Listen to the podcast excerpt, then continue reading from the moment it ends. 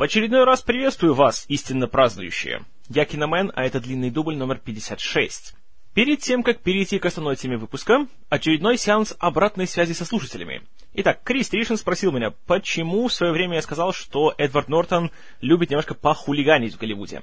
Не помню, чтобы я говорил именно, что он является главным голливудским хулиганом, но это уже детали. Суть в том, что Эдвард Нортон последние лет так 12 очень любит капризничать на съемках. Он, вообще, человек, он любит во всех интервью вечно говорить, что вот он такой, понимаете ли, не голливудский человек, что он такой простой, нормальный парень, что он не дает этой системе его поработить и тому подобное. Поэтому очень часто любит выбрасывать всякие капризы на создание своих фильмов. Первым таким серьезным случаем была американская история X, за которую его номинировали на Оскар. Там у него были серьезные склоки с режиссером Тони Кеем, причем они дошли до того, что когда фильм был закончен и он уже монтировался, то студия и Нортон начали, скажем так, вставлять палки в колеса режиссеру, и в конечном итоге просто отобрали у него фильм, и окончательную версию фильма делал уже лично Нортон, брал себе монтажера, сидел и диктовал ему, вот, это вырежь, это вставь, и это сделай так. В общем, дошло до того, что Тони Кей даже в судебном порядке пытался добиться того, чтобы его имя изъяли из титров фильма. Правда, не получилось то, что конечный фильм получился хорошим, из-за него, опять же, Нортона номинировали на Оскар, это, конечно, хороший признак, но сам факт и само его поведение, мягко говоря, не лучшее. Затем был еще один случай, когда у него был контракт со студией Paramount на несколько фильмов, причем независимо от того, какие они, а просто вот как бы он был обязан сняться в нескольких картинах для студии, его подрядили сниматься в ремейке «Ограбление по-итальянски». Это вроде был 2003 год. И там он наделал много шуму в СМИ, потому что очень публично высказывался о том, как, как ему не нравится сниматься в этом фильме, какая-то дурацкая идея, и вообще, как там все его бесят на съемках. И когда автоконцерн BMW, который э, производит марку Мини Купер, которая играла ключевую роль в фильме, э, скажем так, в таком пиар-ходе спрезентовал ему э, соответствующую машину, то Нортон очень так публично, демонстративно отправил ее обратно и написал еще такое письмо руководству студии, что, мол, отправьте ее тому, кому не на ваш фильм. Хотя справедливости ради нужно заметить, что фильм получился довольно-таки неплохим. Там хорошие актеры, хорошо стараются. Там Марк Уолберг, Шарли Стерн, Джейсон Стейтем, Сет Грин, такие люди. Причем все играют хорошо, кроме Нортона. И смотришь фильм, и просто видишь, что, ну, он уже как только может, так и старается испортить каждый свой дубль. И просто, ну, знаете, как-то детский сад какой-то начинается. Ну, не нравится тебе сниматься в фильме, ну, блин, ну, Будь ты профессионалом, зачем же портить всем остальным всю работу? Тем более, что тебя заставляют только руководство студии, а режиссер, сценаристы и актеры здесь как бы ни при чем. Но, несмотря на это, фильм, конечно, прошел довольно успешно. Ну а самый недавний, наверное, случай, после которого Нортона вряд ли уже будут брать в нормальные большие фильмы, это «Невероятный Халк». Когда его утвердили в главной роли, он сразу же потребовал, чтобы ему дали право переписать полностью весь сценарий. Что он и сделал и из-за этого были очень серьезные склоки между ним и руководством Marvel, и в конечном итоге в титрах его не указали, хотя говорят так, что он там довольно сильно надавил на, на всех, особенно на режиссера Луи Летерье, который, в принципе, очень так с недовольством вспоминает работу над фильмом. И это была одна из причин, по которой Нортона уже не позвали сниматься в «Мстителях», а нашли более, скажем так, сговорчивого Марка Руффало. И на сегодняшний день Эдвард Нортон, как вы сами, я думаю, видите, когда вы помните последний раз, когда он снимался в большом, таком хорошем, знаете, качественном голливудском фильме? Я с трудом такое вспоминаю. Последняя его такая заметная роль это был Стоун. Фильм, который, на мой взгляд, был дурацким. И что он, что Роберт Де Ниро, что Мила Йовович там просто позорились. Есть, конечно, одна надежда, что, может, в «Наследии Борна» будет лучше. Но надежда, если честно, небольшая. И в целом, когда я слушаю или критиков, или журналистов, которым доводилось брать у него интервью, или, в принципе, общаться с ним, то всегда все отзываются об Эдварде Нортоне как таком довольно неприятном человеке, который даже когда всегда выходит на все эти пресс-конференции, у него всегда такой вид, так, причем такой демонстративный, что, мол, ай, как вы мне все дороги со своим фильмом, со своим интервью. И в целом такое впечатление создает не самое приятное. Наверное, только Дэвид Финчер это единственный человек, которому удалось с ним вот договориться, попасть с ним на одну волну. А так, то ну, знаете, все говорят, что он хороший актер, но как человек он далеко не самый лучший. Так что вот, исходя из всего этого, я могу сказать, что Эдвард Нортон далеко не самый, скажем так, прилежный актер в Голливуде. Продолжая тему обратной связи, тут, пожалуйста, посмотрите шоу-ноты, где вы увидите замечательный такой предновогодний артворк от моего нового слушателя Евгения Соболевского. Евгений, большое тебе спасибо. Как раз в тему сегодняшнего выпуска. И, естественно, если вы еще не видели мою одухотворенную физиономию, то можете полюбоваться. Я знаю, мечты сбываются под Новый год, правда?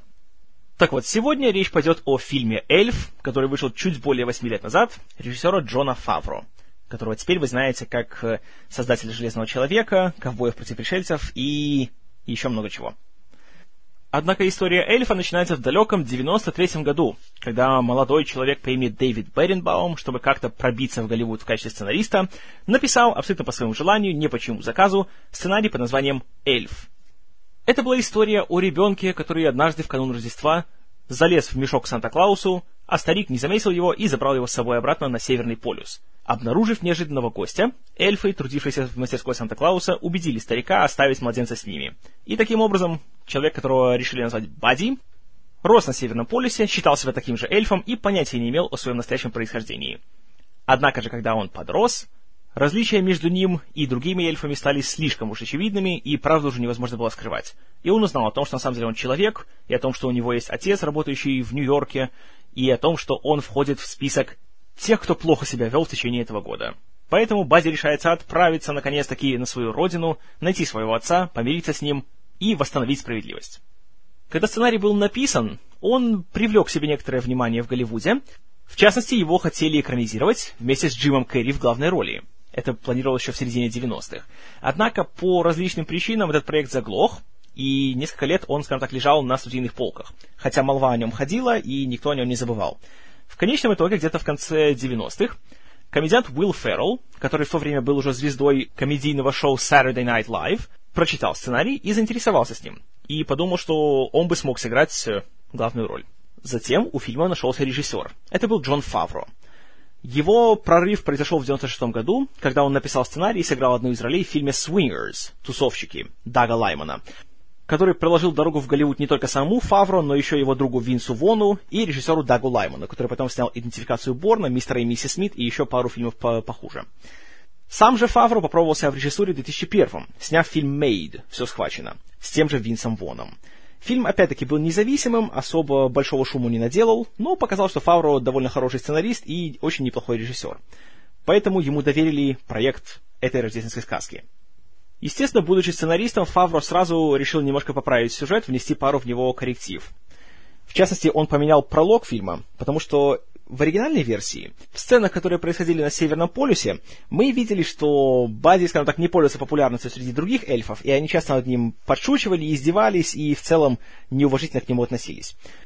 Фавру поменял атмосферу этих сцен на более такую дружелюбную и радостную, потому что он это объяснил так, что только если Бади рос и воспитывался в такой очень радостной, такой абсолютно не злой, такой атмосфере полной поддержки и взаимовыручки, только тогда он мог стать таким вот добрым, абсолютно наивным человеком, который вообще не знал, что бывают люди э, саркастичные, подлые, злые, вредные и тому подобное. И поэтому, когда он попадал уже обратно в Нью-Йорк, то это объясняло, почему он ведет себя вот так вот э, лучезарно и радостно по отношению ко всем. А если оставить оригинальное начало, то он будет просто идиотом чего, конечно же, Фавро сделать не хотел. Кроме самого режиссера, на разных стадиях разработки проекта сценарий еще, скажем так, шлифовали такие люди, как Скотт Армстронг, один из будущих сценаристов «Мальчишника в Вегасе», и Адам Маккей, сценарист и режиссер, с которым Феррелл уже работал на Saturday Night Live, и вместе с которым впоследствии они сделали фильм «Телеведущий» Anchorman. Подбирая актеров на остальные роли, Фавро старался избегать таких, знаете, традиционных таких вот комиков в самом широком понимании этого слова. Он хотел просто брать хороших драматических актеров, чтобы они были таким хорошим контрастом для главного героя, который был очень преувеличенным, очень таким э, колоритным и ярким. То есть, чтобы не перенасыщать такими вот, знаете, гэгами и шутками весь фильм. Поэтому на роль отца Бади был взят замечательный актер, неоднократный номинант на Оскар, Джеймс Кан которого вы, конечно же, знаете, если смотрели «Крестного отца». А если вы не смотрели «Крестного отца», то что вы здесь делаете? На главную женскую роль продавщица из универмага Джови, с которой случайно знакомится Бади, была взята тогда еще не особо кому-то известная актриса и певица Зои де Шанель. Сейчас, конечно же, вы ее знаете по фильму «500 дней лета», по сериалу «Новенькая» и тому подобное. В 2002 когда фильм делался, она еще была, скажем так, восходящей звездой. И Фавр говорит, что он взял ее на роль, среди прочего, из-за ее такой нетипичной внешности. Говорит, она ему напомнила звезду классического немого кино. И это в целом был такой основной принцип, который он применял к самому фильму. Он хотел, чтобы он был таким более ностальгическим, чтобы он был как бы вот для зрителей любого возраста, любого поколения. И, среди прочего, для уже зрителей более старшего поколения, он взял фильм двух легенд американского комедийного телевидения – Боба Ньюхарта и Эда Азнера, у которых были, соответственно, шоу Боба Ньюхарта и шоу Мэри Талер Мур. Знаменитейшие телесериалы, которые знают и любит любой американец старше 50. Ну а Эда Азнера вы могли слышать вот пару лет назад, когда он озвучил главную роль в фильме «Вверх».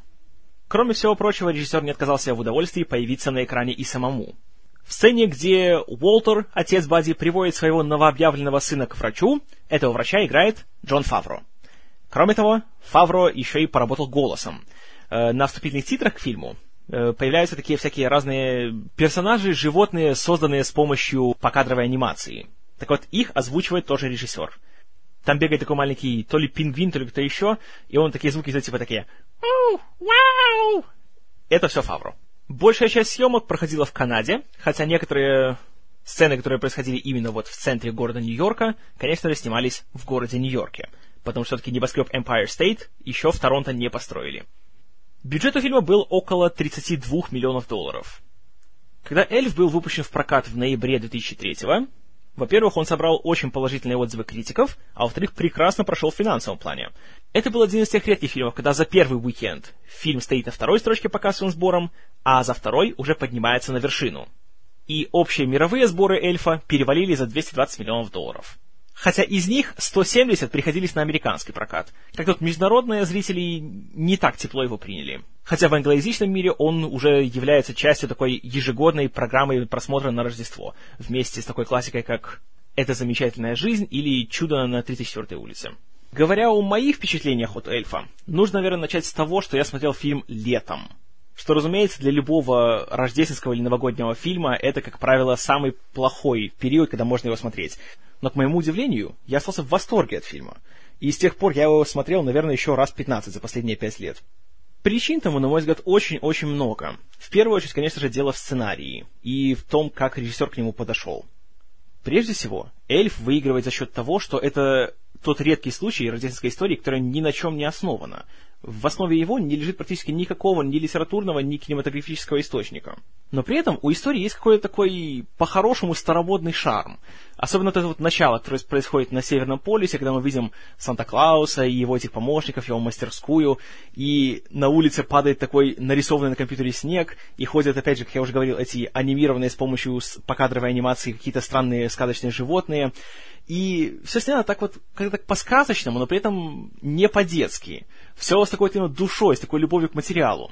И тут особенное, что мне понравилось в подходе Фавро, он хотел, чтобы все было ностальгическим, и он не хотел злоупотреблять компьютерной графикой.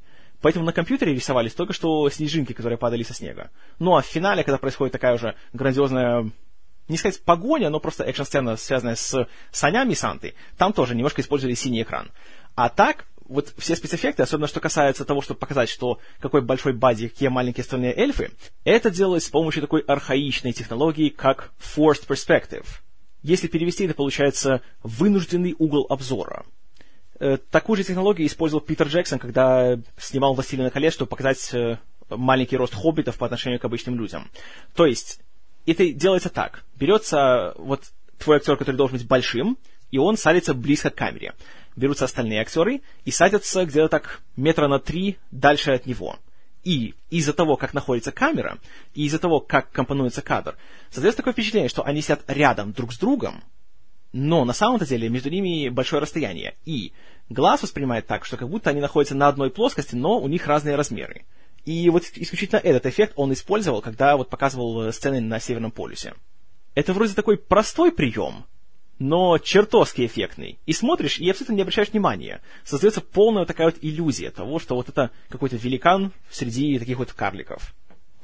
Тут же нельзя не отметить, как я уже говорил, двух легенд американского ТВ.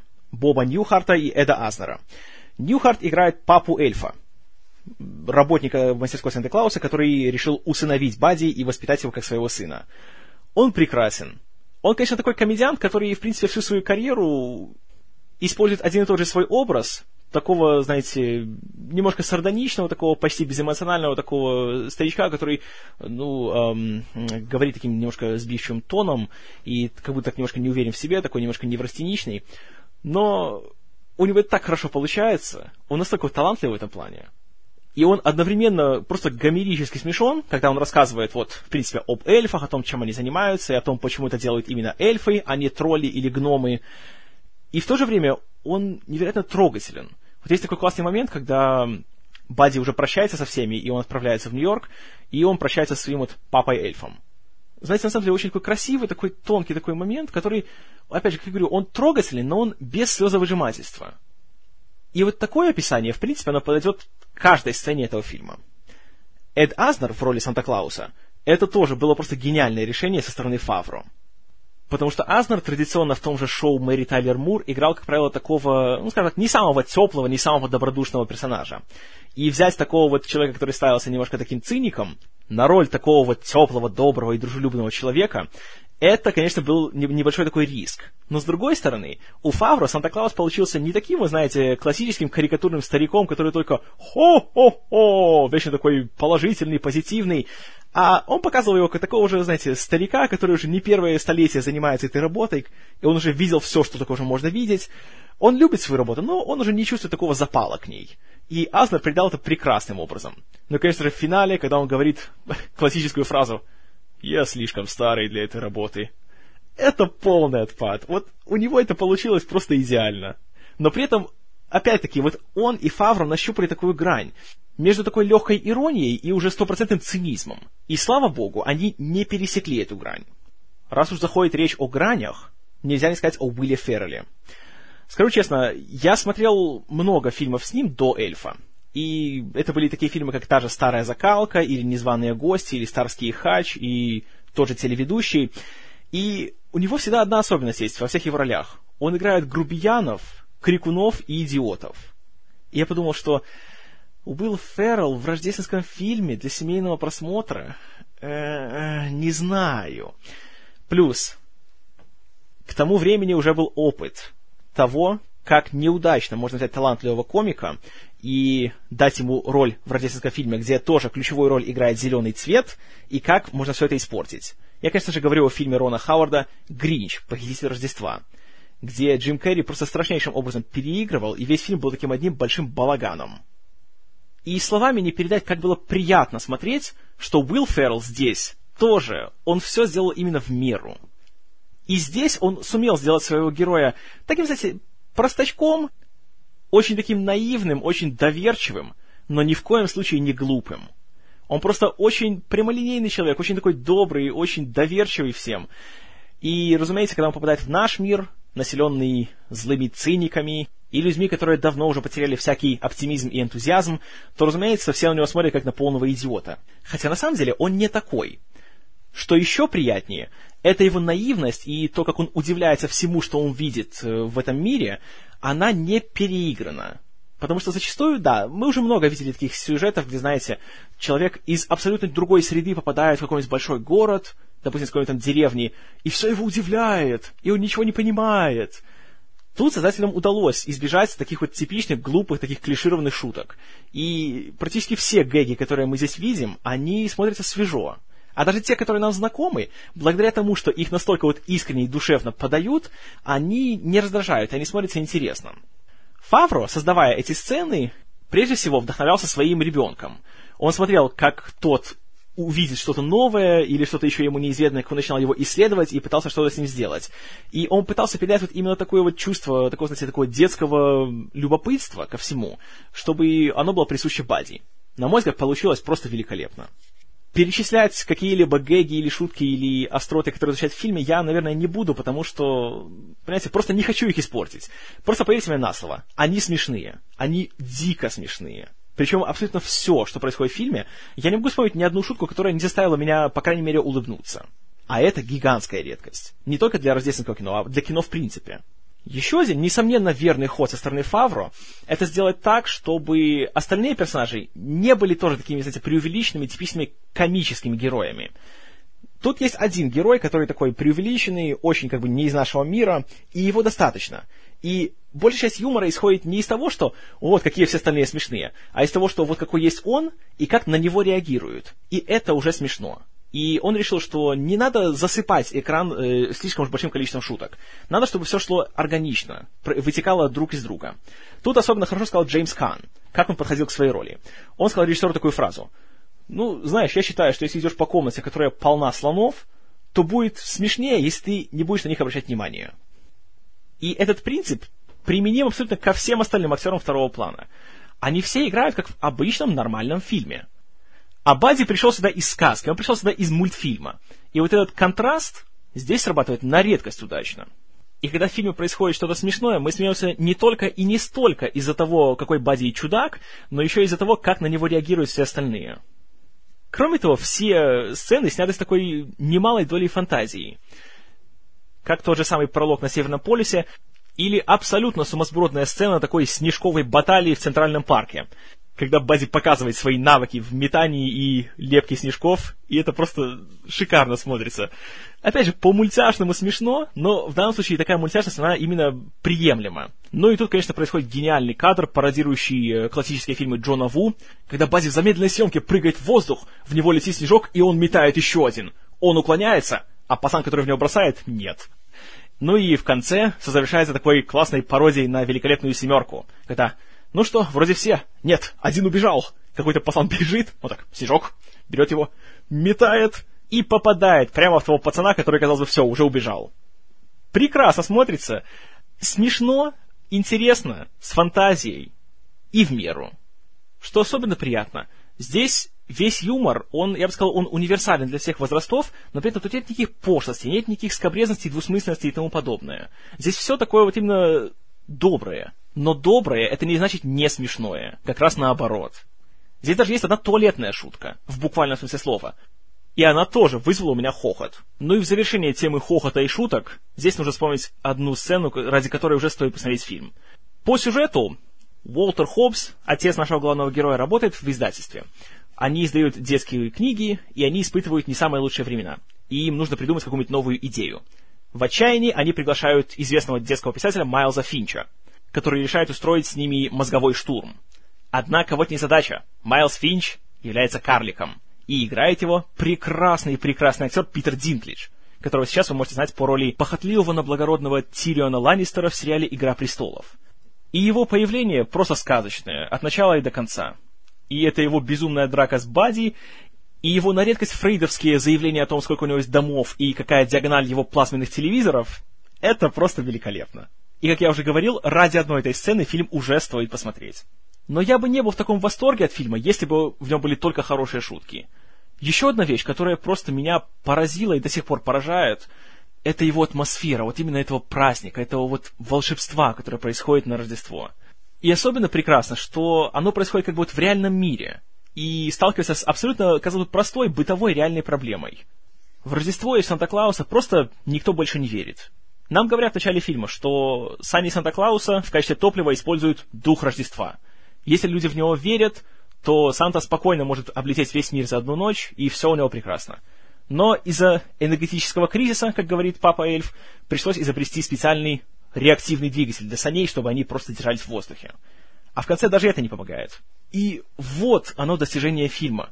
Когда в конце Санта-Клаус терпит крушение в Центральном парке, его находит Бади, и старик говорит, что духа Рождества просто вообще уже не осталось. Никто больше в него не верит.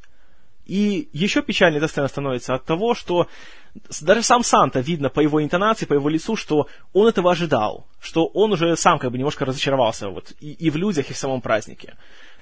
И в этот момент со мной происходит нечто, чего я не могу почувствовать практически ни на одном современном фильме. Я как будто снова переношусь в свое детство, когда мне было, не знаю, лет пять, и когда фильмы еще могли убедить меня в том, что это все по-настоящему. И самое главное, они умели заставить меня переживать за то, что происходит на экране. И хотя как бы в подсознании понимаю, что ну это же фильм, это рождественская такая сказка, все будет хорошо.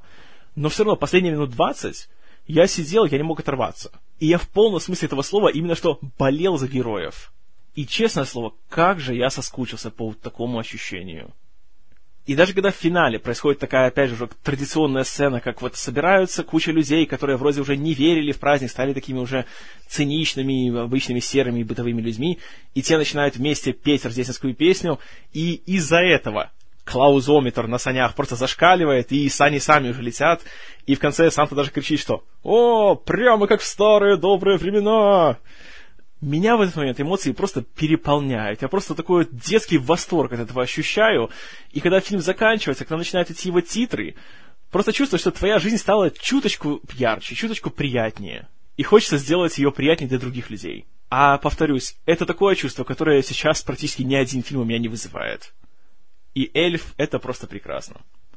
Я еще долго могу распинаться на тему того, что я люблю в этом фильме и почему я его люблю. Но вместо этого я лучше скажу вам, посмотрите его сами.